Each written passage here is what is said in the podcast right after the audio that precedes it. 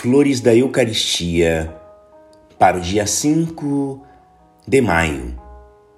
A virgindade de Maria foi condição para a encarnação do Verbo. Deus, por desejar que sua mãe fosse virgem, esperou quatro mil anos que lhe fosse preparado esse puro tabernáculo.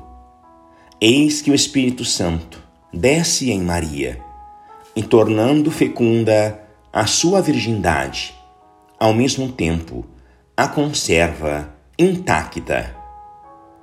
E o mistério se opera. Quanto a nós, Deus nos pede a pureza de coração, a pureza que é a vida da alma. E visto que não temos virtudes, nos pede ainda, pelo menos, um profundo respeito e humildade sincera. Senhor, eu não sou digno de vos receber. Afastai-vos de mim, pobre pecador. Este sentimento supre tudo o que nos falta e satisfaz. Satisfaz nosso Senhor, que vindo a nós, dar-nos-á o que não possuímos.